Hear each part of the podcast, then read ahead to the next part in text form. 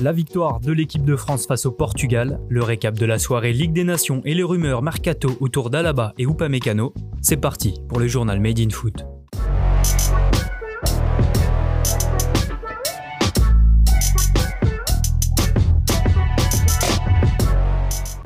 Une victoire synonyme de qualification pour la France.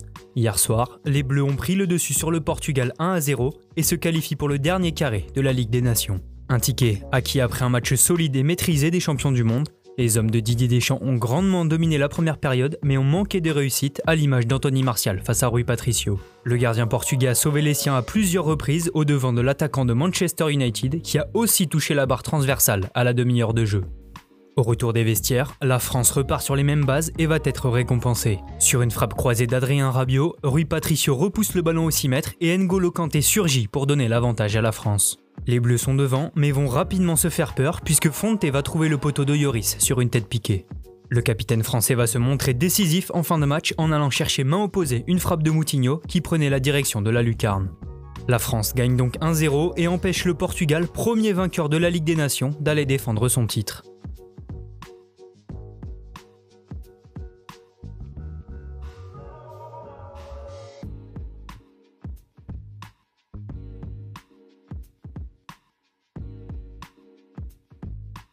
Dans l'autre match du groupe, la Suède l'a emporté 2-1 face à la Croatie grâce à des buts de Kulusevski et Danielson.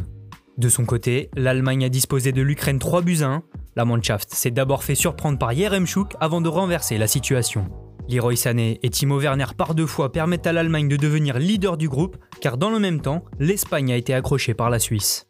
Après un but de Freuler, Sergio Ramos a manqué deux pénalties en seconde période, mais l'Aurora va finir par égaliser en toute fin de match par Gérard Moreno. Mardi, les hommes de Luis Enrique devront obligatoirement s'imposer face à l'Allemagne s'ils veulent se qualifier. En Afrique, la troisième journée des qualifications pour la Cannes a vu l'Égypte gagner 1-0 face au Togo, même score pour le Bénin contre le Lesotho, enfin le Congo et l'Angola se quittent sur un 0-0. On ouvre maintenant une page mercato. Hier, le journal italien Tuttosport a révélé l'intérêt de la Juventus pour David Alaba. À 28 ans, le défenseur autrichien est fin de contrat avec le Bayern Munich en fin de saison Habitué à aller chercher des joueurs libres, la vieille dame pourrait tenter le coup avec David Alaba. Capable de jouer latéral mais aussi dans l'axe, le gaucher serait un renfort de choix pour la Juventus qui devra faire face à la concurrence du PSG, du Real Madrid ou encore du Barça. Un autre défenseur agite les rumeurs mercato, il s'agit de Dayot Upamecano.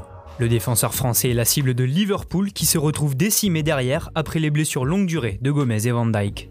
Pour pallier leur absence, les Reds visent le défenseur de Leipzig de 22 ans, et ce dès janvier, affirme le Daily Mail. Le journal anglais précise que le club allemand ne serait pas enclin à laisser partir Upamecano pour moins de 50 millions d'euros.